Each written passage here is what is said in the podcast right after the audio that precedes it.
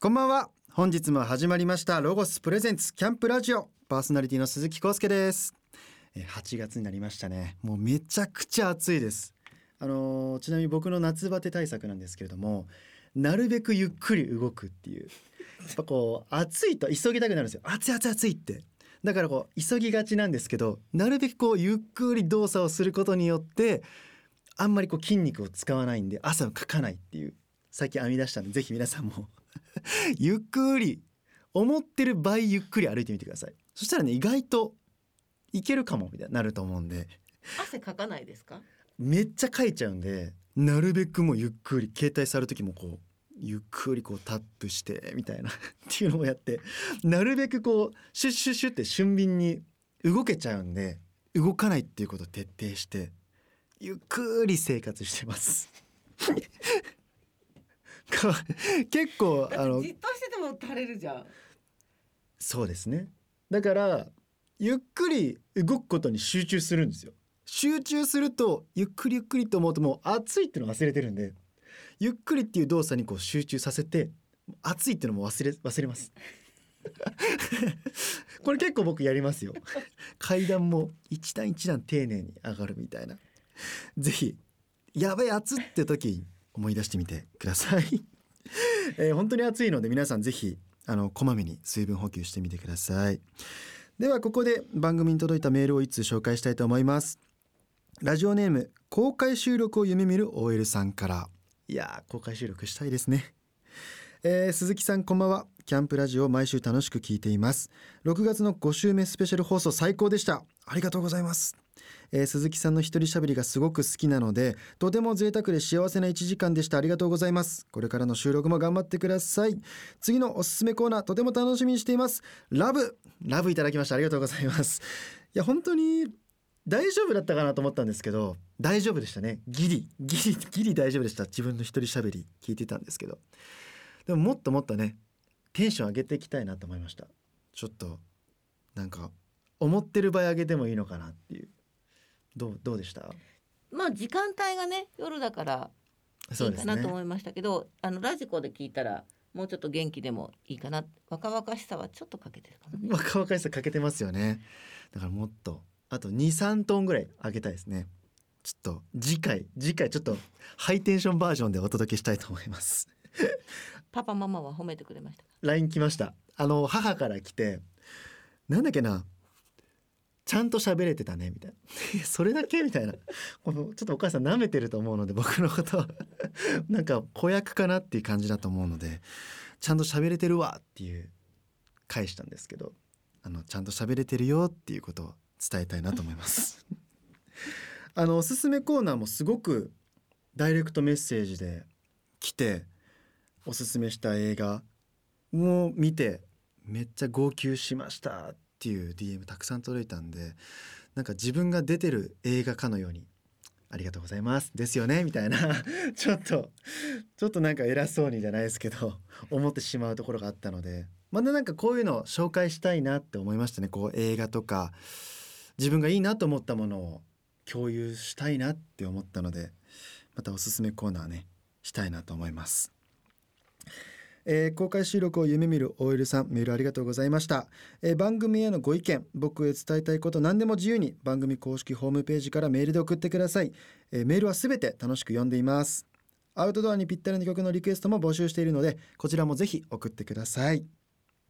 さあ一曲挟んでマンスリーゲストにご登場いただきます8月のマンスリーゲストはナノライプのキミコさんですお送りするのはナノライプで月下ロゴスプレゼンスキャンプラジオ。お聞きいただいているのはナノライプで月下です。では、8月のマンスリーゲストをご紹介しましょう。今年結成25周年を迎えるロックバンド、ナノライプで、ボーカルとギターを担当する、きみこさんです。こんばんは、はじめまして、ナノライプのきみこです。よろしくお願いしまよす。ろしくおい願いします。お願いしますはい、あのー、きみこさんとは今日が初めましてなんはですいけど、初めましてプチ情報なんですけど、うん猫を飼ってるっていう。飼ってますあ、飼ってるんですね。はい今大は好きです。一匹一飼っ匹です。はい。そうなんですね。え、僕も飼ってるんですあけ、ど本。当ですか。猫大好きなんですよまだ赤ちゃんなんですけどあもーう可愛く可愛いですよ男の子、ね女の子。今あ今じゃない男の子で男すの子。男の子の方が甘えん坊ですよね。結構こうかまってちゃんうんうんうんの好奇心旺盛みたいな、わかります。きみこさん猫もそうですかそうです。男の子でもうどこ行くにも家中ついてきてべったりです。あそうなんです可愛いそうなんですか猫ってこうツンデレだっていうじゃないですかツンデレって言うんですけど、全然そんなことなくて、飼ってる人だけが知っている。もうほぼデレ。えー、ほぼデレほぼデレです猫は。猫の種類は何なんですかアメリカンショートヘアです。好奇心旺盛って言いますもんねあそうですそうですアメリカンショートヘアそはう。もう可愛いですよ可愛いくちゃくちゃもう猫飼ってて嫌な人いないですい。いない。そう悪い人いない。はい、悪い人いない です。だいたいいい猫飼ってる人はいい人なんで、うんうんあのいい人同 士でこう。よろしくお願いします。 何匹目ですか飼ってるえっと二匹目です。いろいろ教えてくださ い。あの猫の大先輩。何でも聞いてくださ い。はいよろしくお願いしまおす。願いします。猫トークがね尽きないんですけれども、ここでナノライプのプロフィールをご紹介します。はい。えーナノライプはきみこさんと千葉県の高校で同級生だったギターコーラス担当の佐々木淳さんが中心となり1998年に結成したロックバンドですあじゃあ僕の一個下なんですねあ僕が1歳の時に結成結成。怖い。えー2010年にシングル、パトリシア」でメジャーデビューはい。これまで「花咲くいろは」「のんのん日和」「バクマン」「食撃の相馬」など、えー人気テレビアニメの主題歌を担当されています僕、はい。うん本食撃の相馬見てました当だでかすらか。びっくりしてわあ嬉しい。主題歌もエンディングも担当されてたんでそうすでよすねね。エンディングを三回やって、最後一番最後だけオープニングやらせていただいて、そうなんですもうこのそうなんですアニメめちゃくちゃ面白くて面白いですよなんねか。ご飯食べた時にうん。もうなんかエロすぎて感じちゃうみたいなそう 美味しすぎる美と味しはだけ感じちゃてう。しまうみたいな、うん。ちょっとよくわから ないあれなんですけそどう。もともとアニメとかはお好きだったんですかもともと好きなんですけどでもやっぱり大人になって見る機会ちょっと減っていて、そうなんで子すね供の頃はもちろん大好きだったんですけど、はいはいはいなので今の事務所に入って改めてこう見る機会をいただいてあそれでこう担当までさせていただいてるのでそうなん本で当すにね幸せなことです。なんか僕全然すごく無知であれなんですけど、うんはいアニメあの元々あるうん曲からオファーが来るんですかこれアニメからあそれともうんうんアニメからオファーが来て、はいこう当て書きじゃないですけど、うんうんうんアニメを見てこう曲を作っていくんですか基本はそっちですそのいただいてお話しいただいてからそのどういうアニメなのかっていうのをあちゃんと調べて読み込んだりアニメをそれまで、ま、2期3期のものだったらやってるのを見たりして書くんですけど、たまにこのデビューシングルの「パトリシア」とかも、はいえっと、テーマソングに使っていただいたんですけど、はいこれとかはもうインディーズの頃から歌い続けた曲だったりもするのでそうなんですどねっちのパターンもあるんですけどほとんどはもうお話しいただいて読んでみてから書くっていう。あうあんそうなんですね、えーやっぱり当て書きみたいなのあるんですねそうですね。書き下ろすっていうことが多いですね。書き下ろす。すっていうのが、そうそ書うき書き下下ろろす。すかっこいい難しいですか書き下ろす方があでも面白いですすごくそへのー自分たちだけでは出てこないようなものが出てきたりするので、アニメと出会ったことで発想が湧くとか、はいはいはこういう曲にしようこういう歌詞にしようっていうのが出てくるので面白いです。引き出しを増やしてもらってる感じ。あそうなんです、えうんじゃあ食撃の相馬も、はい、こう書き下ろしたんですかそうですあ全部書き下ろしました。そうなんですね。うその時って、うまだアニメ完成してないですよね。多分そう来でたすね時、うんうんってことはこう漫画で読んで、そう原作を読んで次のアニメはここからここまでっていうのを教えていただくので、はいはい、その部分を読み込んでこういうストーリーだからこういう展開になっていくからこういう曲にしようとか、へえ、うんうんあそうなんですそうでね。す。でも漫画だけじゃわかんない部分とかありそうですけどね。んん確かにそうですね。想像力は想像力とかね必要ですよね、うんこうどんなキャラクターなんだろうとかそうこでうすねどんな声してるんだろうとうか、んうんうんうん。意外とこうね漫画で読むのとアニメで読むの全然違うっていう全か然違います。こうなるんだってやっぱり本とか漫画とかってその読み手のイマジネーションがすごい大事じゃないですか。はい、自分がこの人はこういう声でこういう話し方をするだろうとか、うんそれがアニメになると裏切られるいい意味で裏切られる場合もあるし、その自分の思った通りの場合もあるしなのでそうなんです別物ですね。へえ、うやっぱり見ますかこう自分が担当したアニメとかは、もちろん見ます。あそうなんですね、アニメのこう主題歌を作る時とかに、はいこう心がけてることとかあるんですか、ははえっとアニメだけの曲にならないようにっていうのはすごく心がけてて、い、そのアニメが放送が終了してからも自分たちの曲としてずっと愛して歌っていきたいのであアニメのために書くけど自分たちの曲っていうところも忘れずに書いてななので自分の気持ちとかはしっかりと入れ込んでこれは私の曲でもあるっていう気持ちはいではい書いてます。じゃあライブとかでも主題歌を歌ったりっていうのもあったり、そうですねもう放送は10年前に終わってるような作品でももう曲自体はもうずっと歌い続けているのであそうなんですね全然自分の中では懐かしさもなくいつも歌ってる曲なんですけはいはど、いはいやっぱりその作品を見てた方とかが久しぶりにライブ来たりすると懐かしい曲聴けてよかったです ってこととかはあります。そうなんですああそうか懐かしいんだと思ってえーうんなんかやっぱりこう10年前の曲とか、うん今歌うとなんかここ今だったらこうしてたなとかやっぱあるんですかありますねあるし多分ライブの中で実際にもう歌い方ちょっとずつ変わっていってるの で久しぶりに CD 聴くとあ歌い方全然違ったってあいうそうのなんがですねあります。それはなんかこうここは大事な言葉をこうセレクトしてって、うんうんうんうんこの時は10年前はここの言葉を強調したかったけど、うん今はここが強調したいっていうのでこう変わっていくみたいな感じなんそうですねそれもあります。へーあとは本当にそのメロディーの歌い終わりの感じとかその伸ばす長さと か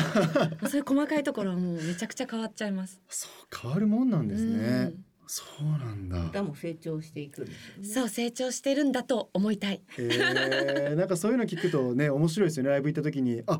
CD で聞くのと全然やっぱ違うんだみたいなうんうんそうなんだうん、うんえー8月23日にはニューミニアルバム光のない街がリリースされますがこうリリースツアーを開催されるんですよね、そうです今年もやります。えーこの後ライブのお話をたくさん聞いていきたいと思いますはいその前に一曲ニューミニアルバムの中からお届けしますこの光のない街という曲はどんな曲なんですかこの曲はですねこれもはい主題歌なので、もちろんアニメのことも考えながら書いてはいるんですけど、いコロナ禍に書いた曲なのでライブができなくてみんなに会えなくてすごいこう心の深くに溜まった鬱憤みたいなもあーのをはいはい吐き出すような曲になってます。そうもうみんなコロナ禍でね鬱憤溜まりまくってると思うの溜まりでまくっすごい共感しまくりの曲なんじゃないかなと思います、たはい、では曲紹介お願いしますはい、それでは聞いてください。ナノライプで光のない街ロゴスプレゼンスキャンプラジオ。お聞きいただいているのはナノライプで光のない街です、い、やーいい曲ですありねがとうございます。気になったんですけど、はいあのきみこさんの声と、うんこの曲の声がギャップがありす ぎてびっくりなんですけどそうですよね。ちょっと歌になると声が高くなりますよね。そうですね私も初めてあの中学生の時にカラオケに行って自分の声をこうマイク通して聞いた時に「なんだこの声は」ってび っくりしちゃってそうなんで自す。分でも驚くぐらいですから、 いやいや、うん、すごい素敵な声ですよね。ありがとうございこまのす。すごく素敵な曲でした。あありがとうございます。ありがとうございます。今回お届けした月下光のない街が収録されているナノライプのニューミニアルバム光のない街は8月23日にリリースされます。はい、それを記念したリリースツアーが7月29日の東京から始まっていて、8月26日大阪、8月27日、えー名古屋、いそして9月16、17日に石川県の金沢で行われます。はい、あ、金沢でやるんです金ね。沢でやります。今回のライブの見どころはどこですか。今回はやっぱりこのミニアルバムを持っていくので、この光のない街はじめとしてミニアルバムの曲をふんだんにやろうと思ってます。そうなんですね。うんツアーで石川県の金沢って結構珍しいと思うんですけど。確かに、しかも 2days ですからね。 そうですね。 これもう絶対最後打ち上げを考えてやってるんじゃないですか。 それもありますね。あそうなんですねうんうん美味しいですもんね。美味しい。何食石べて川も。県美味しい。 えー、いいですね、うんうんなんで石川県を選ばれたんですか。石川県はですね、初めて主題歌を担当した作品「花咲くいろは」という作品のはい舞台が石川県で,、でその時に行ってからすごくあの石川県も好きになったし石川県の皆さんも「ナノライブ」を好きになってくれたのであそうなんですね。もう今第二の故郷って言って、えー、なんか理由をつけては行ってます。そうなんです 年にね。何回もそれこそ本当に食べ物も美味しいので、あとこのツアータイトルなんですけど、この雨雲の杖うんうんとのことなんですけど、この名前の由来っていうのは何なんですか。これはですねえっと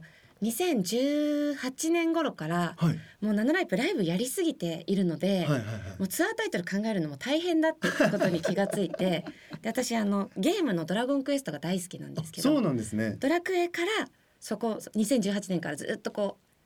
うタイトルを頂いていて、はいはい。ドラクエス、えっと、4から始まって4のストーリーに沿ったこうアイテム名とかあそういうかだそういうドものラクエのあれなんですねそうですでこれは今1。ワンですねドラクエ1、はいは今年は1でやってるんですけど、はい、 1に出てくるアイテムです重要などんなアイテムなんですか雨雲の杖は、えっと、これがないと進めないっていうもう本当にあそうあそういうなのアでイテムになってるんですね、はい、なので本当にこのツアーをちゃんとこう無事に終わらないとナノライブは次のステージに行けないいっていけうないっていううわうんかっこいいですね、 あそそうなんそでのす発想いいですねこうドラクエのアイテムからもらうみたいな、そうまあいつ怒られるかなと思ってやってるんです けど今のところ大丈夫なのでメッセージとか来ないですかこれでもファンの方は知ってるんですかあドラクエのあれだなみたいなそうですねファンクラブの子たちとかはもうみんな知っててドラクエのみたいなでこのあのプチ情報なんですけど、はいすごいライブをたくさんやられてるということそうでですね、うんえインディーズ時代、これはいすごいですよ、三3ヶ月でうん全国63本のツアーを行ったそうなんですけども、えだって3ヶ月って90日しかないじゃないですそうかですね63本ってことはうん3日に3回日に2は本3日に2 3本日に2本えげつないですいねやこれはちょっとやりすぎましたやりすぎな方なんですよやっぱりそうですよね そうですね今こんなことやってるバンドなかなかいないですまあちょっとはいるんですけど若はいいバンドだと全然いないですね、えー、すごいこれはもうもう全国もう全箇所回るんですかこう全国のただこのツアーの時に3件だけ行けなくってああそうなんですねでそれをデビューしてから残りの3件埋めたんですけどへえそうでしたそこのトラブルなく、このこど喉が潰れることなくっていうあそうですねこのツアーは意外と,、えーとまあ、インディーズ時代ってこともあって全部対バンでやっていたので、はいもう本当に短いステージだと25分とかあ長くてもそうなんです40ね分とかなのでへー全然大丈夫だったんですけどとにかくお金のないツアーだったのではい基本メンバーみんなで車中泊あだったそのうでなんですねでお風呂も3日に1回とかええであの炊飯器を持って回っててライブハウス着いたらまずちょっとお米炊いていいですかって言って電源お借りしてすごおい米炊くってとこ ろからだったらちょっとメンバー間は仲悪くなりましたああまあそうですよねいや 嫌いになりそうですもんさすねがに メンバーのこと社とか内のいびきとかもあるしそうへうんやりすぎましたでも楽しい思い出ですか。楽しい思い出です今となってはただもう一度はやりたくないなって ちゃんと足伸ばして眠りたいなとは思いまえいすやー三ヶ月六十三本ってうんすごいですね、もうすごく鍛えられましたいやそうですよね、それこそお客さん一人二人の会場とかもあったのでそういうところでやるこうハートの強さみたいなものも培われましたあとこのはい今年九月には、はいドイツウィースバーデンで行われる、ドイツ最大級のアニメ漫画のイベント、うん今日2023にあのはい出演が決定しています、はいこの今日2023っていうイベントはうんどんなイベントなんですかね、これはナノライブも初めて行くんですけど、はいはい本当にあのドイツの皆さんも日本の漫画アニメが大好きみたいでああそうなんですねでそういう文化に触れようっていうことで多分始めた本当に大きな日本を愛してくださっているイベントみたいです。じゃあこうアニメ好きの方がこう主題歌を聞いたりとかし,、したりするそうですあそうでそうも本当なんですねにライブとかだけじゃなくて、いろいろなその漫画アニメのイベント、はいはいはい、はい、らしいのであそうなんですね、うん、本当に楽しすごいみです。結構海外の仕事も多多いんですか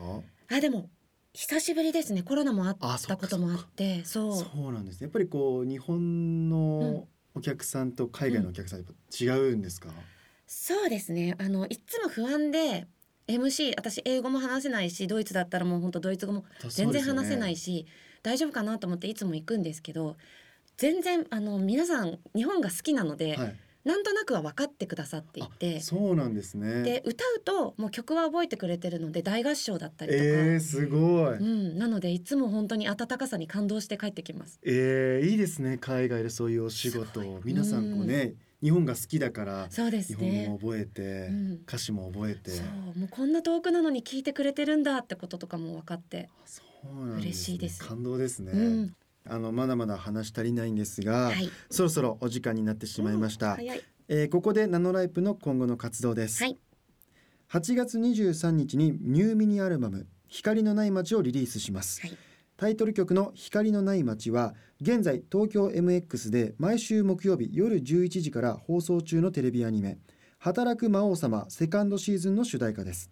ニューミニアルバム光のない街リリースツアー雨雲の杖は8月26日梅田バナナホール8月27日名古屋エルフィッツオール9月1617日石川県金沢アズで開催されますはい詳しくはナノライプ公式サイトや SNS きみこさんのツイッターインスタグラムをチェックしてください公式サイトの URL はナノライプ .com です今日は本当にありがとうございましたありがとうございました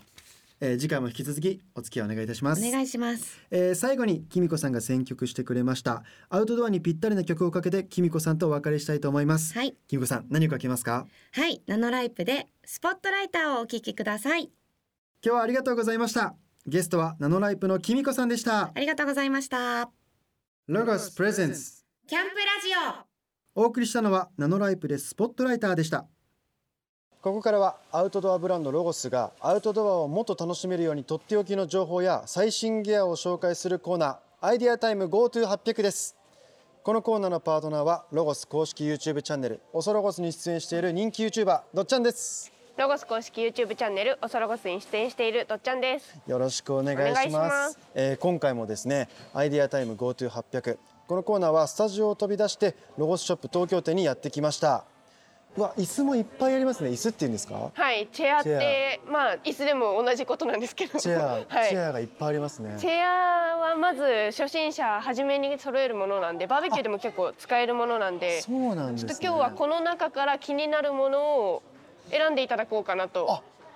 そんでそれを実際自分で組み立ててもらってはいは1いはい個成長してもらおうかななるとほど思ってるんですけどぜひあの座れるんでいろいはいはいろ形があって、あなん今か目の前にあるのがバケットチェアっていうこう体を包み込むようなはいはいはタいイプのチェアになってます。すごいなんか一見椅子に見えない椅子に見えるそうなかんです よ。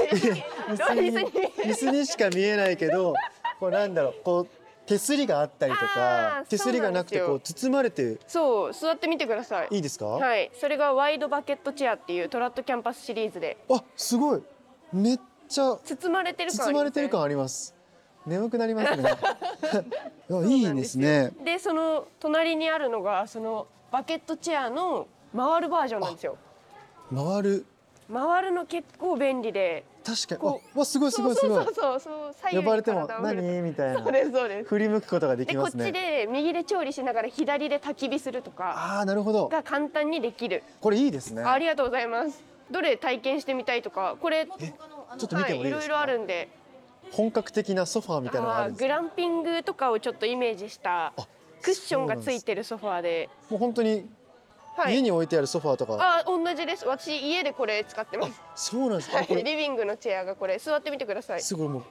キャンプ用の椅子とは思えないぐらいのこれもこのクッションのチェア42の専用チェアのそのカバーがついてるんですけどそれを取り外して洗うこともできるんですえよ、えあ洗えるの便利ですね、はいどうですかお家であこれいいです ねでこう来客来た時はパタンと畳めてこの薄っぺらい感じの形状になるのですごいなんかなんか15センチぐらいの幅があったらそうですねしまえそうな冷蔵庫とかの間にこうそうですよね冷しま蔵庫のったり間とかこんなちっちゃくなるんですね、とかはいえちょっとこれ気になりますもねうああぐらができるチェアであぐらチェアって結構ロゴスの中でも人気のシリーズでちょっとそうそうそこうんそなう感じでああ地面に足は下ろしてもはい全はい然大丈夫はないんです、ああこれならいい感じにフィットしてます頭もフィットされて これ星空みたいですねあいいですねうわすごいいでいここにドリンクホルダーがついてるんで、えーここにお酒を入れてビールとか入れて飲みながらら浸るみたいなこれいいですねこれすごく好きですありがとうございますこれもかなりちっちゃくなるんですよえ確かにさっきどっちゃんがリュック一つあればいけますよって言った時にえそんなことあるのかなと思ってたんですけ ど確かにリュック一個でそう入りでますすねねリュック1個で行くんだったらこのテスリンとかが持ってみてくださいめっちゃ軽いんでえ軽っそれ多分僕のカバンの方がが重たいですよ今は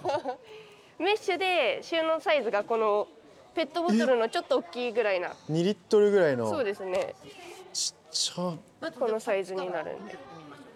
じゃあテスリンバケットチェアをちょっと組み立ててみようと思います、ちょっと初めてなんで時間かかっちゃうかもしれないんです全けど然ゆっくりで大丈夫ですこれ広げて、うんうんあすごいこれやっぱ紐根とつながってるんでなんか自動で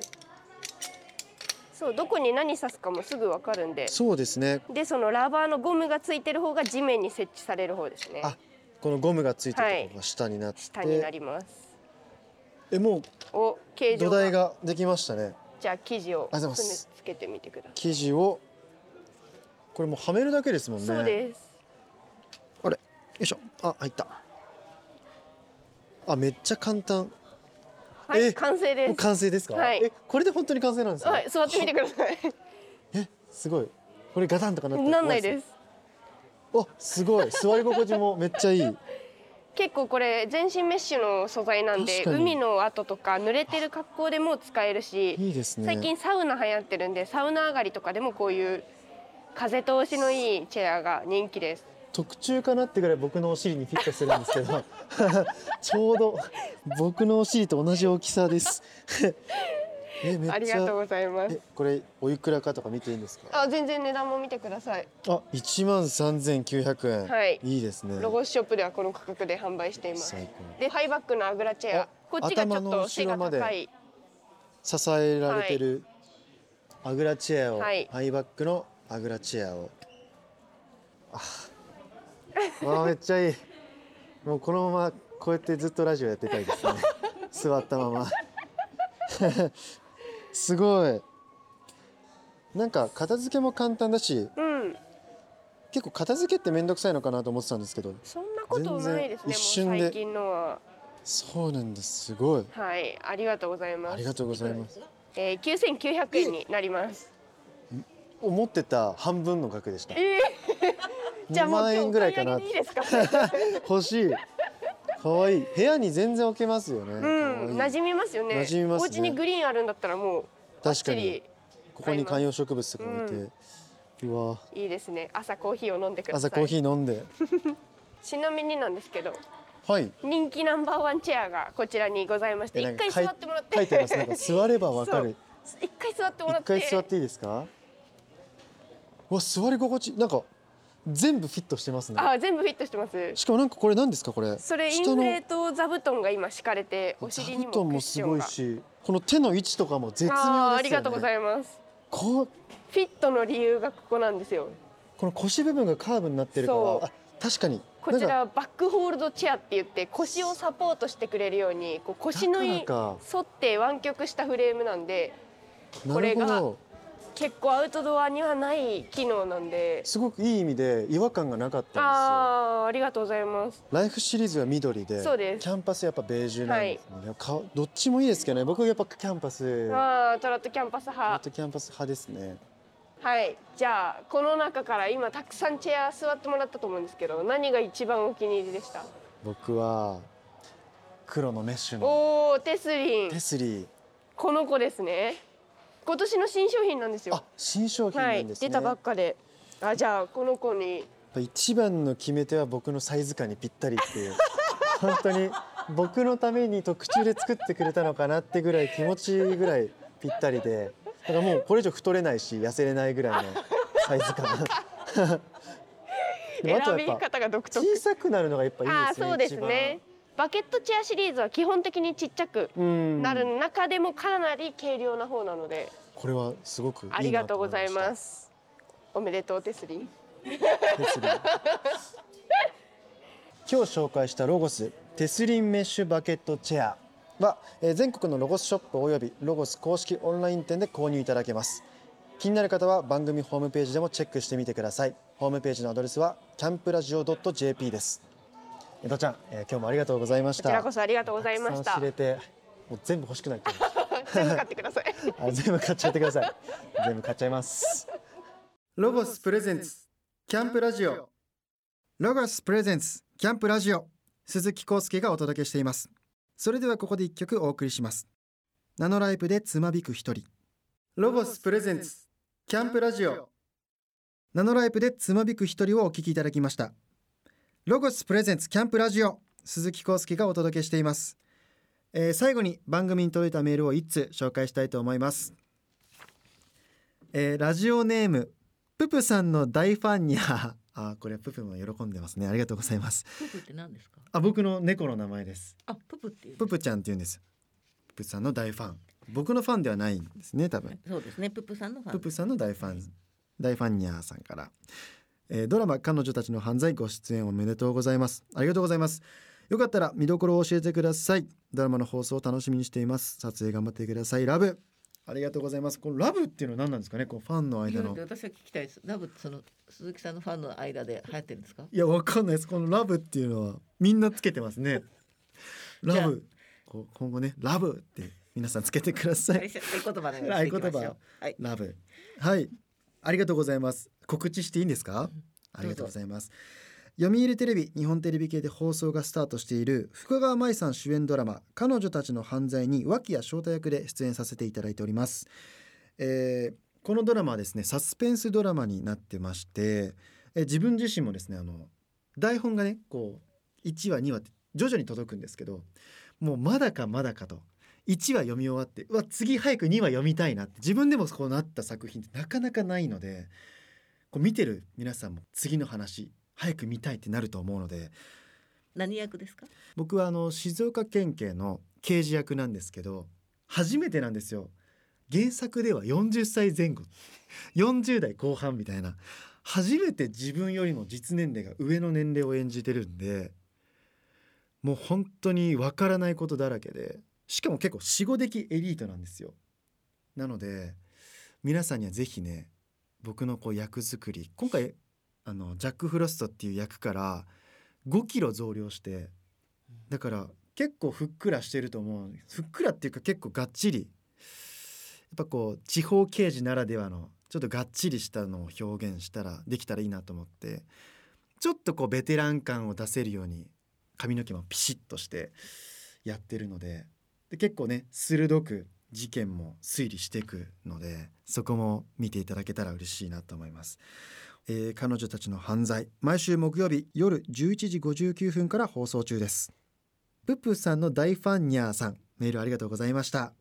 えーそろそろお時間になってしまいました次回もナノライプのキミコさんをゲストにお迎えして楽しくお届けしたいと思いますそれでは本日はこの辺でさようならさあこの後はロゴスからのお知らせです京都の城陽市にあるロゴスランドからのお知らせです夏休みの自由研究にぴったりな世界の昆虫キャンプ展を開催しています世界の昆虫を展示するほか触れ合うこともできるイベントとなっております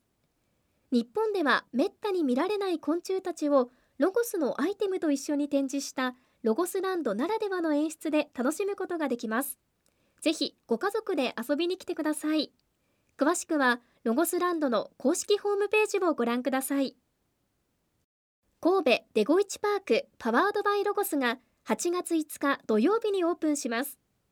神戸駅から徒歩3分の好立地にできたロゴス認定の日帰りキャンプ場になっています